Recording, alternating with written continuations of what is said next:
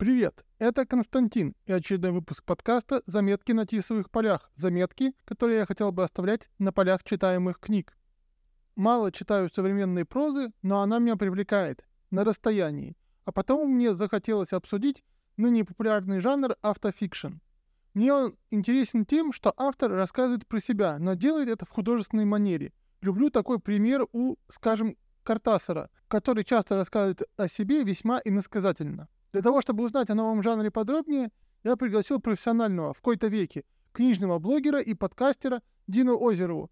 Еще она автор телеграм-канала «Книжный странник», название которого, только название, я до сих пор хочу рейдерски захватить. Она хорошо разбирается в современной прозе, а потому ее можно расспросить, что же такое автофикшн, с чем его едят или не едят, и что было до него.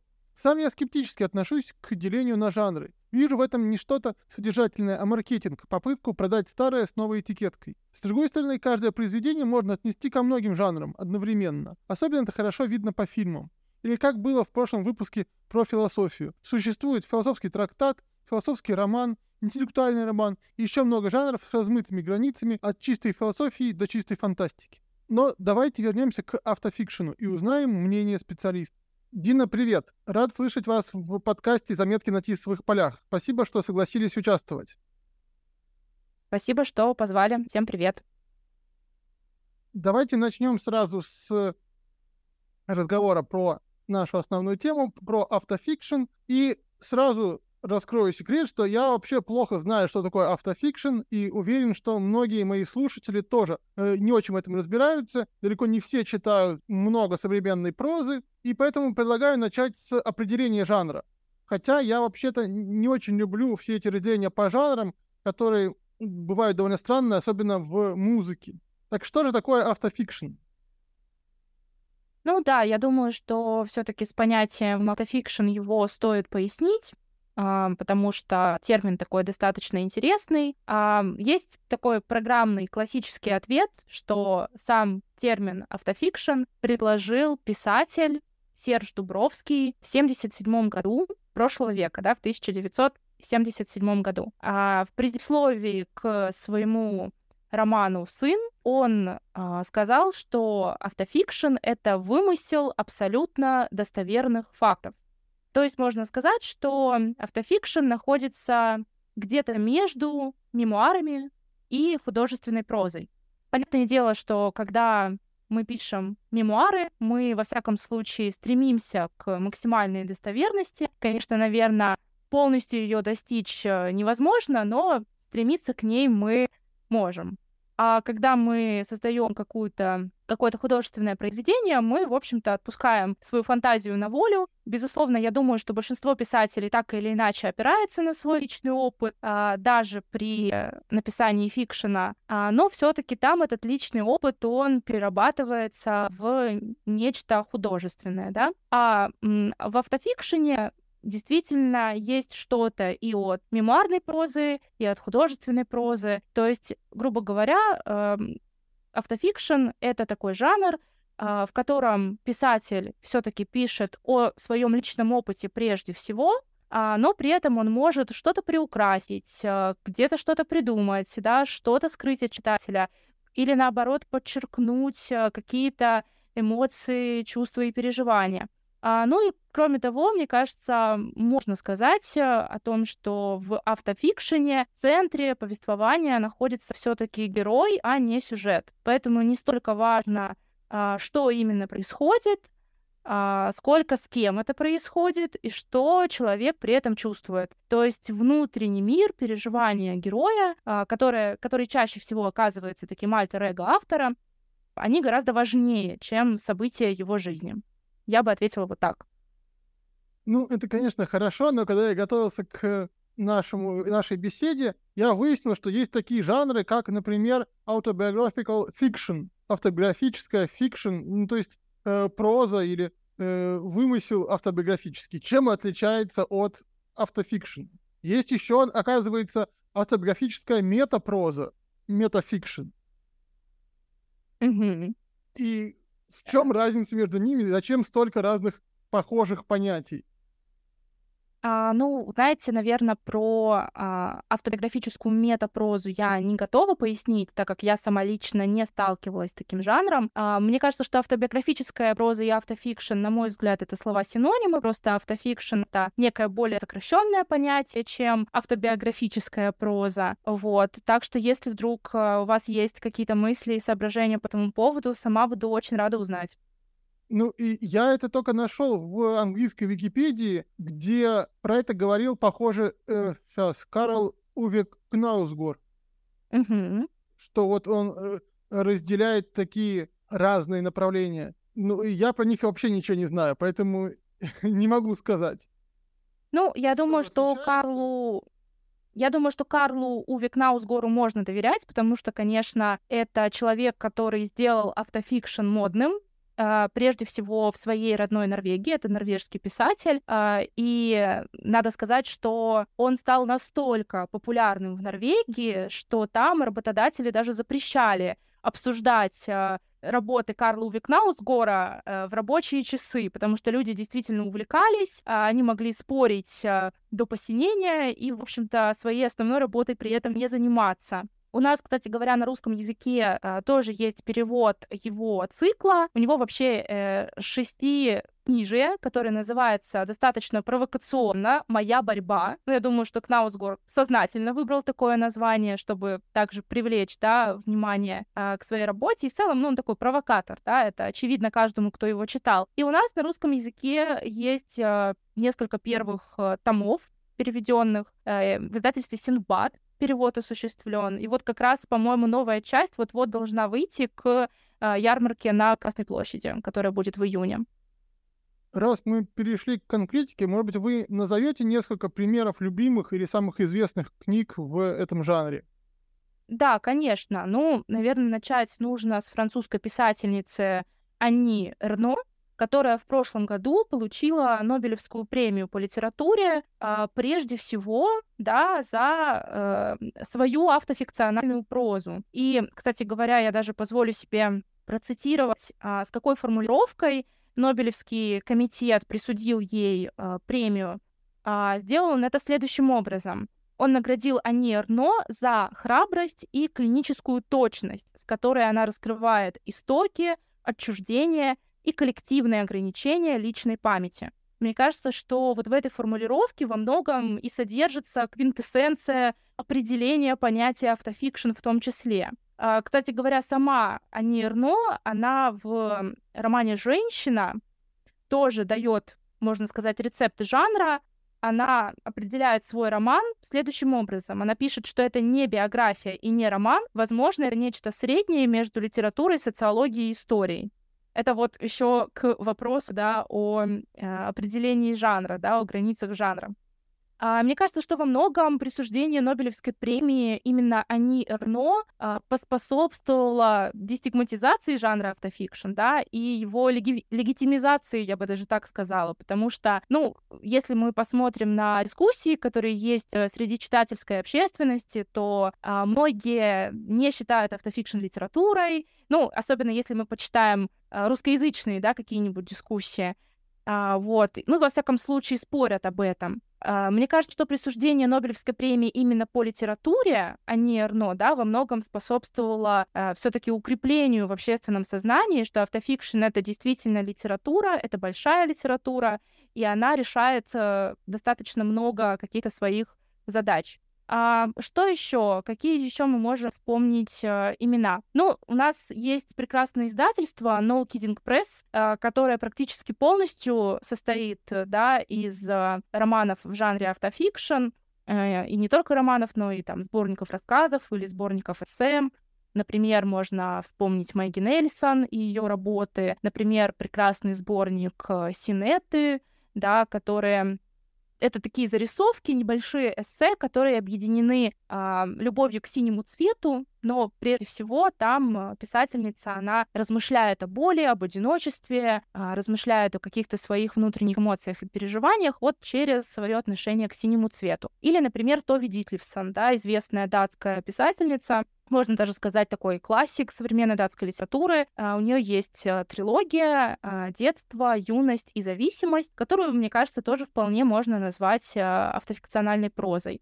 Если мы говорим про авторов, которые пишут о русском языке, то здесь нельзя не упомянуть про двух двух писательниц, которые внесли большой вклад в популяризацию автофикшена. Это, безусловно, Ольга Брейнингер, и ее роман «В Советском Союзе не было Адерола», и а, Оксана Ватякина с ее трилогией «Рана», «Степь» и «Роза». Вот как раз третья часть э, вышла совсем недавно. А я как раз являюсь очень большой поклонницей творчества именно Оксаны Васякиной. Она, кстати говоря, получила несколько литературных премий за роман «Рана», в частности. В частности, по-моему, литературную премию «Нос» она получила именно за «Рану». То есть тоже, да, это во многом говорит о признании со стороны профессионального сообщества и тоже вносит определенный вклад в легитимизацию этого направления. А, вот. Мне кажется, что Васякина, она как раз в своем творчестве прекрасно, да, собрала вот основные черты автофикшена. Э, в частности, ну вот, например, роман «Рана», да, он посвящен а, смерти ее матери, и а, там Оксана Васякина описывает, как ее героиня Оксана а, везет э, прах своей матери на родину в Сибирь. И, казалось бы, это очень личная история, да, она, безусловно, основана на личном опыте, но в то же время эта история постепенно становится универсальной, потому что мы, э, читая этот роман, понимаем, что Васякина пишет в целом о России, о русской женщине, да, о э, русской женщине поколения 80-х, 90-х, что она э, описывает разные проявления жизни в современной России, причем описывает без прикрас, без какого-то пиетета, но и не спускаясь в чернуху, скажем так, да. То есть э, она делает из своего личного опыта опыт универсальный, который откликается у достаточно э, большого количества читателей, да, если мы посмотрим на тиражи, на то, как читательское сообщество принимает ее работы, как ждет э, новые тексты, да, то действительно она довольно популярна. Значит, что ее метод, да, находит отклик интересно, но у меня есть некоторая критика, так я готовился к нашей беседе, и вот, например, Кнаусгор. Я, конечно, понимаю, что Википедия это не очень э, хороший аргумент, но я глубоко не копал. В Википедии написано, что он автор шести автобиографических романов, не автофикшн. Причем как в русском, русской версии, так и в английской. Но при этом считается, что это кем-то еще считается, что это автофикшн. Что здесь можно по этому поводу сказать? Ну, что я могу сказать? По крайней мере, Кнаусгор, он действительно издательствами, да, э, которые его издают, позиционируется как автофикшн. Ну, как можно проверить, автобиография это или автофикшн, ну, наверное, прижать Кнаусгора, Кнаусгора к стенке, а, направить на него пистолет и спросить, ну, что ты выдумал, да, в своем тексте, а что нет. Э, не знаю, насколько это необходимо мучить э, несчастного Карла Уве. Думаю, что дело вообще не в этом да, дело скорее в том эффекте, который его проза оказывает на читателей. Вот, мне кажется, это гораздо важнее, чем вот эти тонкости я веду мысль к другому, про то, что зачем вообще нужен этот жанр. Или вот, опять же, Мэгги Нельсон. Есть только английская Википедия, русский нету, но, чтобы было проще, я взял Google перевод, пишет, что она как э, писатель, разрушающий жанры, бросающий вызов классифика- классификации, работающий в области автобиографии, искусствоведения, теории, феминизма, гомосексуаль... гомосексуальности, сексуального насилия, история авангарда и так далее, и так далее. Что такое область, и литературная область сексуального насилия или теории, мне вообще не очень понятно. И зачем нужно так много э, разных жанров, которые она разрушает, мне тоже непонятно. И опять же, здесь тоже нету э, автофикшена, только автобиографии. Что э, задают вопросы, почему то, что она пишет, кем-то еще относится к жанру автофикшн. Вы знаете, мне кажется, что в этом есть какая-то определенная прелесть, что у нас нет какого-то одного словаря литературных терминов, или э, какой-то одной инстанции, там, Союз писателей России, который, безусловно, есть, но, тем не менее, он не может, да, своей печатью закрепить, что вот это называть автофикшеном, а это не называть. Э, есть дискуссия, есть разные точки зрения, есть... Э, плюрализм мнений. Мне кажется, это прекрасно, что он существует в литературе, да, что есть издатели, есть профессиональное сообщество писателей, которые называют Мэгги Нельсон и Карла Увикнаусгора автофикшеном, да. Есть вы, Константин, да, который отказываетесь называть это автофикшеном. Ну так это же прекрасно, что есть разные точки зрения, и а, это значит, что, ну, а, что нет равнодушия, да, в этом вопросе. Это значит, что все таки тема волнует читателей, а значит, не зря мы с вами о ней сегодня говорим. Я не отказываюсь их называть, а, э, их произведения автофикшеном. Мне интересно, почему их называют автофикшеном? И почему жанр автофикшена придумали сейчас, вот, хотя раньше же тоже подобное писали. Это же э, такой э, жанр, такой формат не сейчас придуман.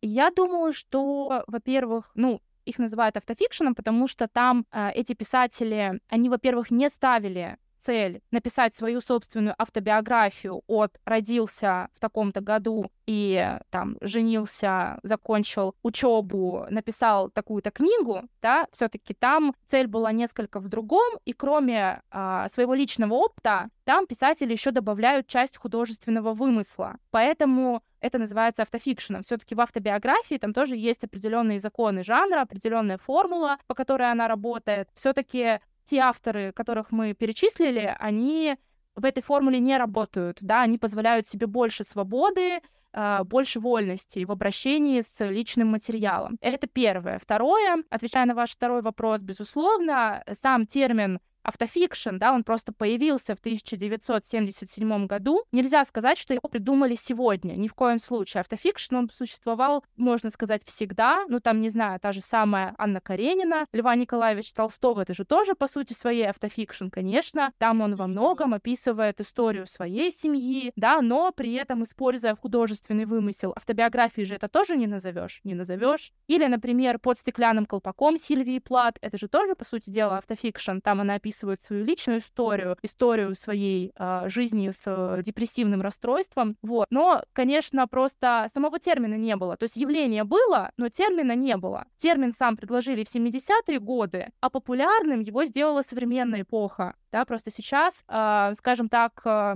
к этому явлению, на это явление больше спрос, да, больше читателей стало обращать на него внимание, поэтому сейчас э, многие о нем и говорят. Но есть еще формат художественная автобиография, где тоже автор э, больше отходит от точности передачи реальных событий в сторону вымысла. Это же тоже получается что-то очень близкое. И мне непонятно, ну то есть не совсем понятно, зачем нужно придумывать новый жанр автофикшн. Ну, опять же, я еще раз повторюсь, что он не новый, явление существовало достаточно давно, а просто появился термин, да, и э, сейчас его используют, потому что он удобен, потому что это удобно. Ну, у меня есть другая э, версия, которых э, хорошо проиллюстрировать цитаты из известного фильма. Фильм называется «О чем говорят мужчины», что а гренка в нашем э, ресторане называется крутон. Это точно такой же поджаренный кусочек хлеба, но гренка не может стоить 8 долларов, а крутон может. А дальше ты начинаешь искать хоть какой-то вкус, отличающий этот крутон от гренки, и находишь. И мне кажется, тут тоже э, автофикшн во многом это маркетинговый ход, чтобы эффективнее продавать старый жанр в новые оболочки, в новой обложке, потому что старая уже стала хуже продаваться. Ну, может быть и так. Мне кажется, что, опять же, лично для меня, как для читательницы, неважно, как это называется, э, мне важна суть и содержание. Вот. Поэтому, если э, ну, это лучше продается под таким названием, ну окей, хорошо, почему бы нет.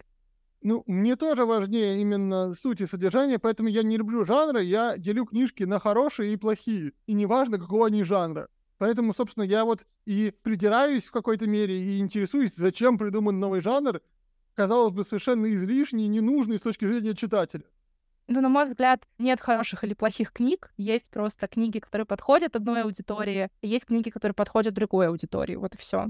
Не, я сужу для себя, что для меня это хорошая книга интересная, а это неинтересная, нехорошая книга, скучная. Именно для себя. понятно, что для каждого это будут свои книги. Поэтому жанр, вот это деление жанра, просто сейчас жанр автофикшена очень популярен, его все о нем говорят, и непонятно почему, потому что можно вспомнить даже, например, э, Владимира Набокова «Другие берега». Там, и вообще довольно много чего у Набокова, э, многие произведения связаны с его биографией. «Другие берега» там это просто практически чистая автобиография. Даже ну, художественная, но, как понимаю, там мало вымысла. В других произведениях у него тоже много автобиографических черт, тоже, мне кажется, вполне себе автофикшн, но никто это так не да, называет. Конечно. И там... Ну, вы можете называть, я называю, например, другие берега автофикшеном, потому что, да, в этом есть ну, доля истины. По-моему, другие берега все-таки сов... не совсем не, а, не фикшн, реальная автобиография. Там вымысла-то, по-моему, нету.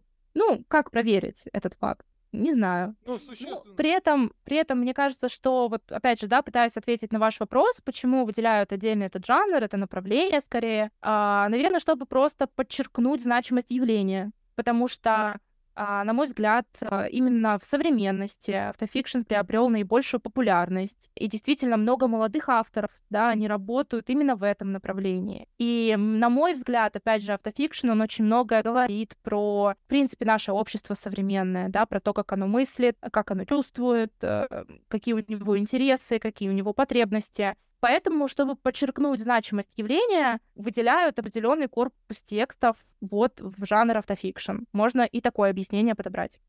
А как вы думаете, почему он стал сейчас популярен? Почему сейчас и он популярен среди писателей и читателей? Что изменилось, не знаю, в читательской среде или в чем?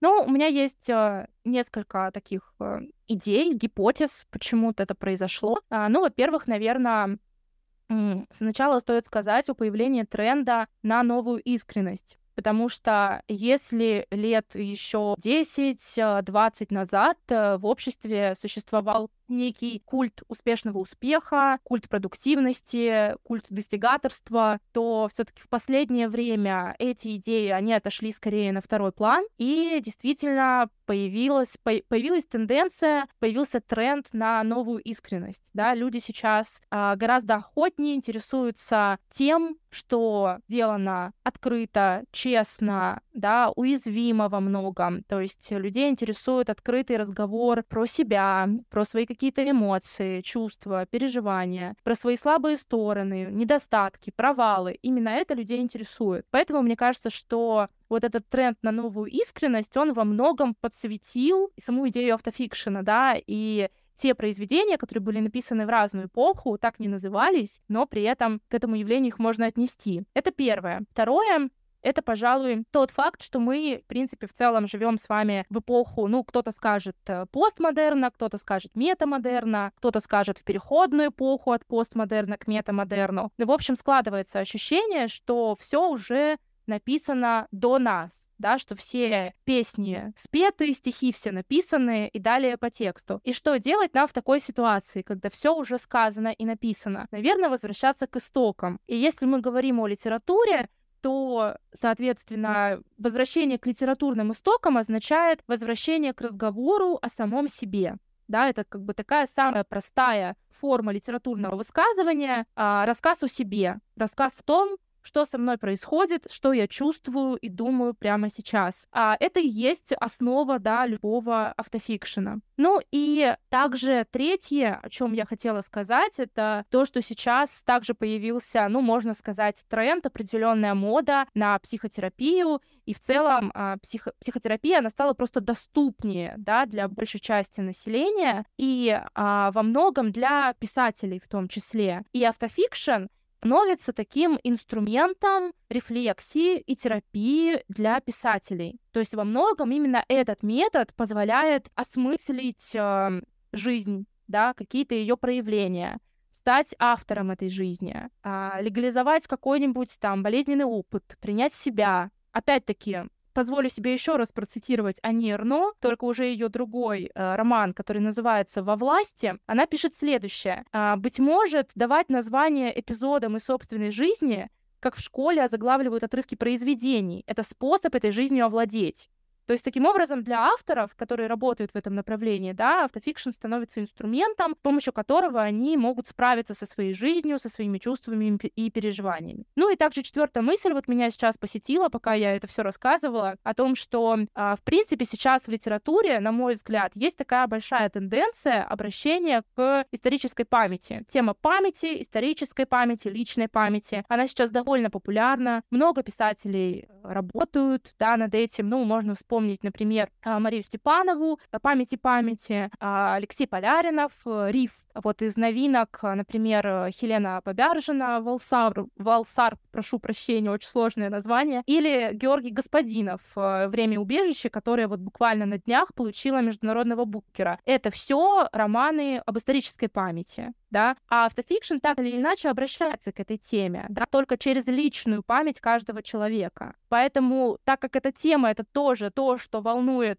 сейчас особенно, опять же, это не что-то новое, но просто сейчас она является очень симптоматичной для нашей эпохи. Поэтому автофикшн сейчас как бы вот во главе угла. Очень много пунктов сразу, сложно все комментировать. Но с первым же я не соглашусь. Мне кажется, автофикшн — это не про искренность. Там же автор додумывает, то есть он берет то, что ему нужно из биографии, то, что не нужно, он может легко выкинуть и добавить, приукрасить что-то, изменить, как ему удобно, как нужно. Это получается, на мой взгляд, как раз наоборот подмена искренности, не настоящая искренность. Он рассказывает как будто бы про себя, но рассказывает то, что хочет, и так, как хочет, и убирая то, что не хочет раскрывать. И получается, что это не настоящая искренность. Но, на мой взгляд, если он не будет при этом искренним и достоверным, то это просто не сработает. Потому что современный читатель, это касается любых жанров, это касается, в принципе, да, прозы, ну и поэзии. В поэзии, мне кажется, это даже более явно, но я все-таки на прозе больше специализируюсь. А, мне кажется, что читатель сейчас очень остро чувствует любую фальшь. Читатель не дурак. Он сразу чувствует, когда автор хочет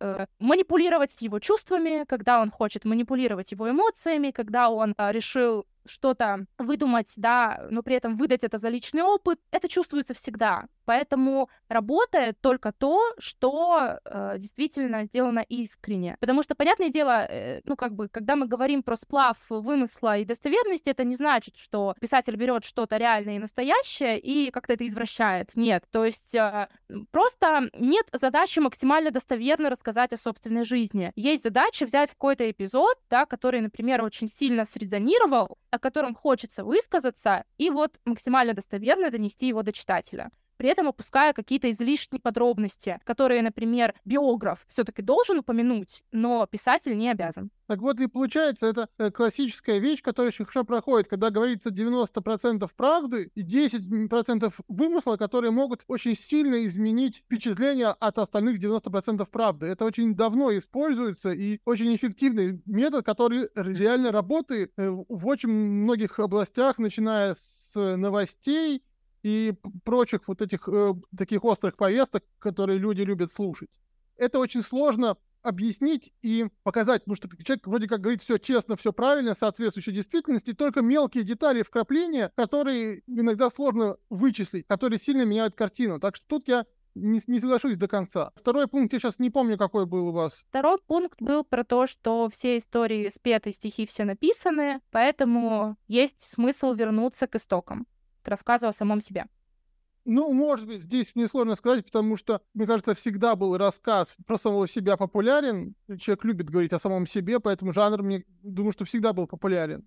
Но это вполне... Тут в целом могу согласиться. Про третий, что стала э, психотерапия популярна, но мне, конечно, тут сложно оценить, насколько она стала более популярна именно в литературе, потому что вот мой любимый Хулия Картасар, Картасар, он и сам говорил, что он пишет для того, чтобы, ну, современ... говоря современным языком, решать свои психологические проблемы. То он выплескивает на бумагу, и ему от этого становится легче. И в этом плане его произведение тоже, на мой взгляд, можно отнести к автофикшн. Вот, например, мой любимый, его очень маленький рассказ «Каждый шар — это куб». Очень художественное произведение, но явно построено на собственном опыте, который главную роль там играет герой, как должен в автофикшене, а не какие-то что-то еще. И явно это личный опыт, и его детский. Но но там, конечно, непонятно, насколько он реально сам кидал э, шарик, но похоже на автофикшн, и это было написано раньше официального, скажем так, появления автофикшена, и тоже выполняет такую э, роль именно психологической проработки своих воспоминаний, своего опыта, психологических травм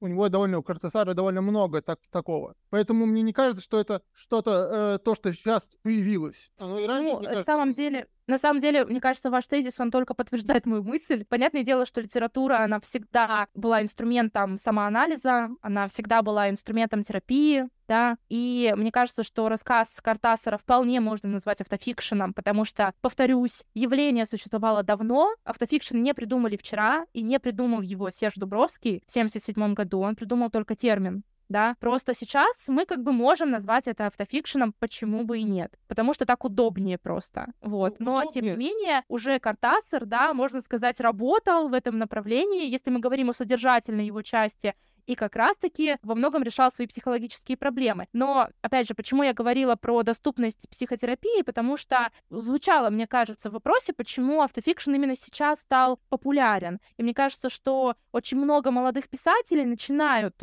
писать свои первые какие-то произведения именно в жанре автофикшн. Почему? Потому что вот такая у нас сейчас культура, очень терапевтичная. Какие-то модные психологические словечки вошли в наш лексикон, повседневный причем, да, очень много мемов у нас на тему психотерапии. Все это в массовой культуре очень распространено, да, потому что психотерапия стала гораздо доступнее, чем она была там 30-40 лет назад. Поэтому мне кажется, что это повлияло на то, что, в принципе, люди стали чаще задумываться о своих каких-то внутренних эмоциях и переживаниях, и писатели, да, которые это делают, стали выражать себя еще и вот в прозе в том числе.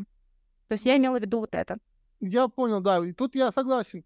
Но мне не очень нравится называть произведения писателей, которые не знали о наличии жанра автофикшн, что они писали в этом жанре. Вот это ретроградное, что так же как закон не может иметь обратные силы, так и тут мне кажется, что если чита... писатель знает о жанре автофикшн и решает, я буду писать в этом жанре, то это произведение можно относить к автофикшену. А если он э, писал до того, как даже появился такой термин, не очень корректно относить это произведение к жанру, который будет только в будущем придуман. Ну, хорошо, как скажете, можете не называть. То есть, опять же, на мой взгляд, это такой дискуссионный вопрос, э, причем отчасти даже риторический, то есть э, я думаю, что какие-то литературоведы, критики, филологи, интересно, да, прийти к какому-то консенсусу, мне как для читателя, как для обозревателя, на самом деле не так важно, да. Я думаю, что это интересная такая точка спора. И еще... Но э, результат еще не близок.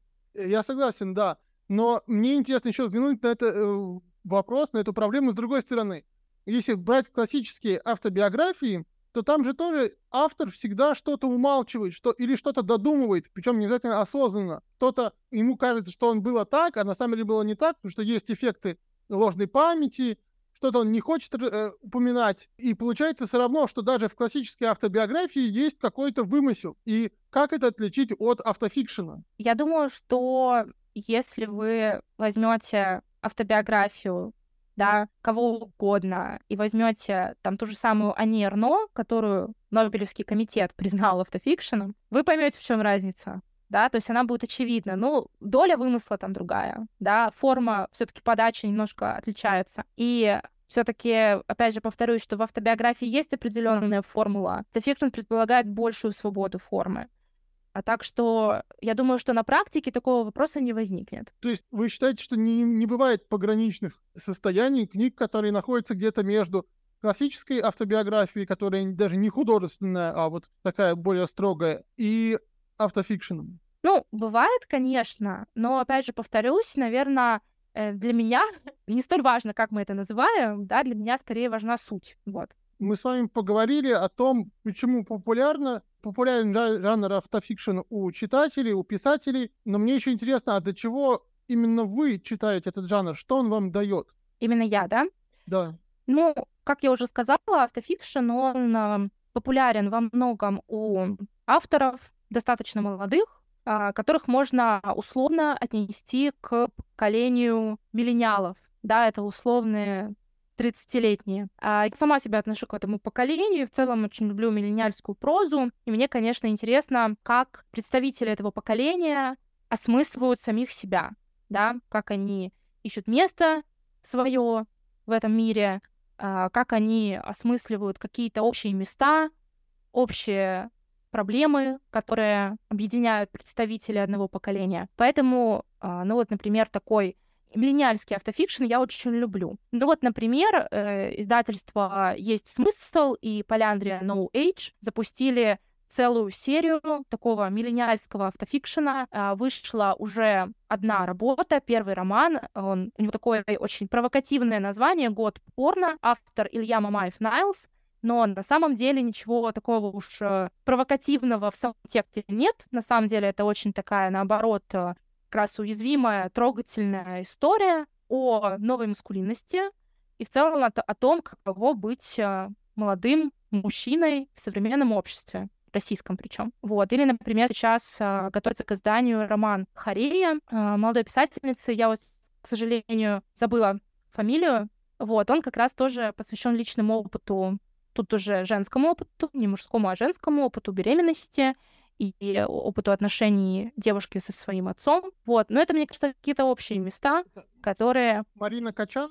Марина Качан, да, спасибо большое, да, да, роман Харея. Вот планируется к изданию сейчас в совместной программе «Есть смысл» и «Поляндрий No Age». Вот. Они Арно в целом, да, она все, все ее творчество посвящено ответу на вопрос, каково быть женщиной в современном мире. Мне кажется, это важно читать не только женщинам, но и мужчинам даже прежде всего, а, чтобы понять, да, в общем-то, что это означает. То есть меня вот подкупают, безусловно, поиск ответов на такие вот вопросы. А можно ли сказать, что автофикшн является как бы частью психотерапии для читателей, и не только для авторов, но и для читателей, потому что про себя я могу однозначно сказать, что Пуля Картасер для меня сыграла довольно существенную роль именно как такой психотерапии, э, как, не, не как психотерапевт, но вот в этих раз, э, самокопании, скажем так, в ан- самоанализе, в том, что делается и в психоанализе. Ну да, безусловно, я думаю, это работает в обе стороны. То есть это может являться такой своеобразной терапией как для писателя, так и для читателя. А, если читатель может идентифицировать себя через какой-то а, роман, то, конечно, это поможет ему ответить на какие-то его личные вопросы. В целом, мне кажется, любая хорошая такая большая литература — это так или иначе про терапию, про самоанализ. Автофикшн просто, мне кажется, он более явно, более громко, может быть, об этом говорит. Именно поэтому он стал сейчас более популярен, чем остальные жанры. Ну, в том числе. Интересно, да. Э, я с этой стороны на самом деле не думал про этот жанр. Может быть, стоит что-то почитать, почитаю и по вашим рекомендациям что-нибудь. А что бы вы посоветовали почитать именно из русской прозы в этом жанре? Что-то я уже упоминала. А, ну, например, могу также вспомнить еще одного лауреата премии НОС. Это Александр Стейсин и его нью-йоркский, обход, по сути, это тоже автофикшн. Это ну, такой роман, как бы тоже сборник таких заметок врача-эмигранта в Нью-Йорке. Там Стейси написывает свой личный опыт э, работы врачом а, в разных э, районах Нью-Йорка.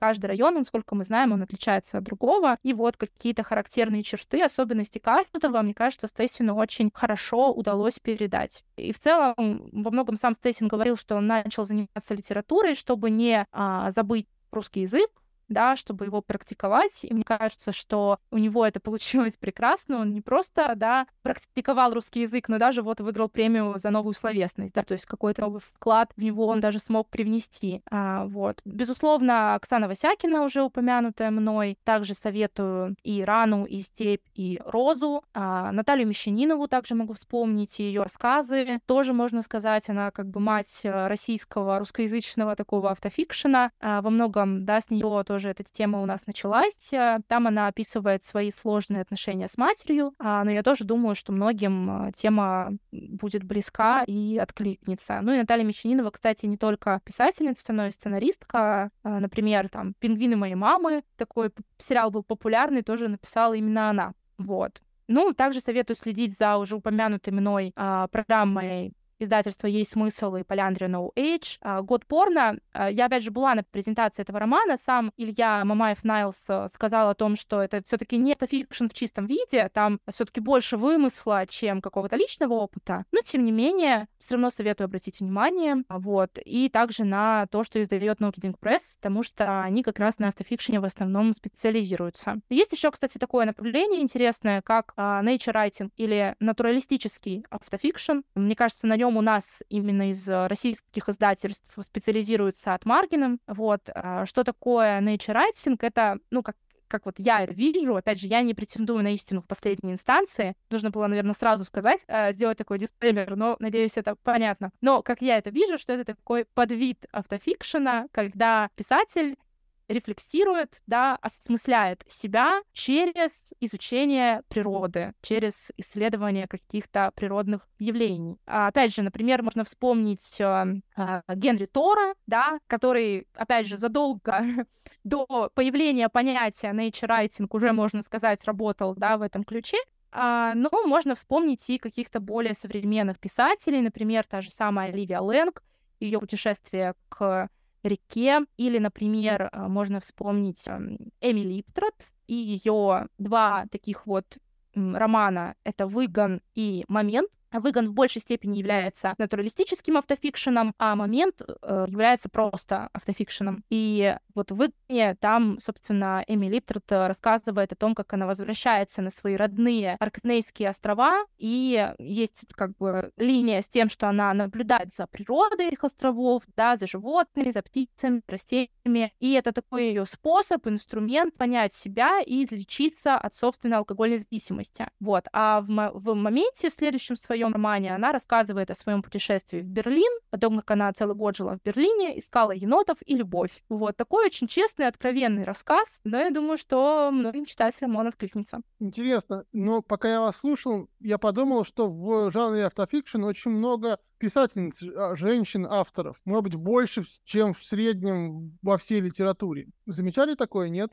Здесь нужно провести исследование, посмотреть статистику. Мне так сложно сказать на вскидку. Без статистики сложно. Потому что, по моим представлениям, все-таки мужчин, писателей больше, чем женщин. В случае раньше было.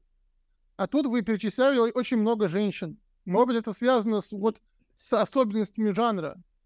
Нет, я думаю, что это связано с тем, что просто раньше у женщин не было доступа к получению образования и не было доступа э, к получению профессии, да, э, писатель. И в целом у нее не было возможности ре- реализовать себя как э, писателя. Ну, Поэтому... Э... Ну, может, и в современной литературе интересно было бы посмотреть, что в современной литературе в разных жанрах делается по гендерному признаку половому. Ну, это тема для исследования. Я так сейчас вот э, не рискну предполагать без каких-то данных. Мне просто только сейчас пришло это в голову, когда вы перечисляли. Это тоже, может быть, интересная тема для обсуждений и рассуждений того, что сейчас, может быть, стало больше читателей и не то, и женщин, не только писателей женщин, но и читателей больше. Они больше вклад в э, культурную жизнь, книжную жизнь имеют. То есть это отдельное социологическое, культурное исследование можно, наверное, проводить. Ну, вполне может быть, но опять же здесь просто может быть э, Дело в том, что я сама лично больше читаю писательниц, э, да, чем писателей. Я это знаю про себя. Мне действительно, э, если так посмотреть на статистику моего чтения, да, я действительно женщин-авторов читаю больше, поэтому, может быть, я и вспомнила больше женщин-авторов. То есть, может быть, дело все в этом. Я не читаю но, э, но судя, потому что я вижу в новостях, в обсуждениях, там, в книжных каналах, там довольно много именно женщин-авторов. Это то есть не только ваш... Ну, это хорошо, на мой взгляд, это здорово. Ну, вот как раз компенсируем историческую несправедливость. Я тоже не имею ничего против. Просто вот интересный заметил деталь. У меня, в общем, больше вопросов не осталось. Я кое-что лучше понял про автофикшн, и осталось еще много интересного, о чем можно подумать на эту тему. Так что спасибо, было очень интересно и познавательно. Да, спасибо большое за приглашение. Я также приглашу слушателей под Спасибо. Спасибо большое. До новых встреч. Отличная вышла беседа. Наконец-то я смог выступить в роли критика, попрактиковался быть несогласным, задающим острые вопросы. До этого подобным образом я делал только критикуя в одиночку конкретные книги. Мне понравилось, но явно опыта маловато, нужно практиковать. Как бы то ни было, я все еще уверен, что автофикшн — излишняя сущность, придуманная для маркетинга, а подобный стиль изложения существовал и ранее, возможно, даже ранее 1797 года, когда появился термин «автобиография».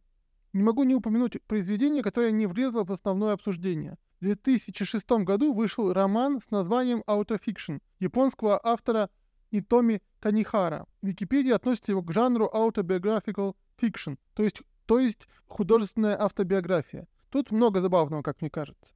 Если у вас есть собственная точка зрения на то, что такое автофикшн и зачем он нужен, насколько в нем автор честен с самим собой и с читателем, пишите в комментариях в телеграм-канале «Оттиск на Тисе» и в ютьюбе под этим выпуском. Все ссылки ищите в описании.